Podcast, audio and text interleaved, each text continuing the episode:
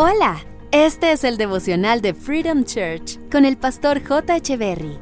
Bienvenidos. Hey, ¿qué tal? ¿Cómo están? Es un gusto estar nuevamente con ustedes.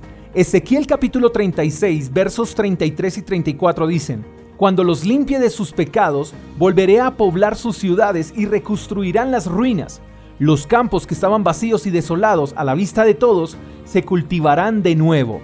Si hay algo que necesitamos con urgencia es restauración y restitución. Todos tenemos áreas que queremos reconstruir, ¿verdad? Hay áreas en nuestras vidas que están vacías y desoladas. Y Dios quiere que esas áreas de nuestras vidas, que incluso esas áreas que creemos que no tienen solución, Dios quiere que sean restauradas, sanadas y restituidas. Y Él tiene el poder para hacerlo y desea hacerlo.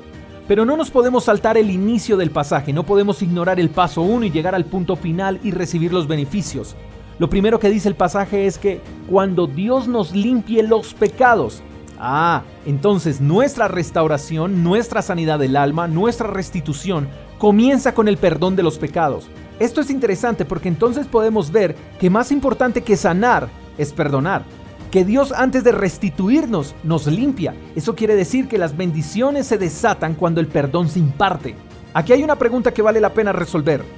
¿Qué debemos hacer para ser limpiados? La respuesta es sencilla, estar sucios.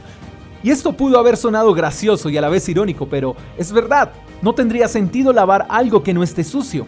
Entonces solo hay que revisarnos y saber si hay algo de lo que Dios nos tenga que limpiar.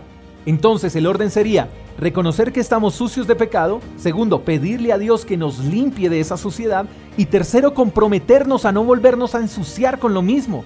Luego de estos tres pasos, Dios volverá a poblar nuestras ciudades y se reconstruirán las ruinas. Los campos que estaban vacíos y desolados se volverán a cultivar y estos campos producirán buenos frutos.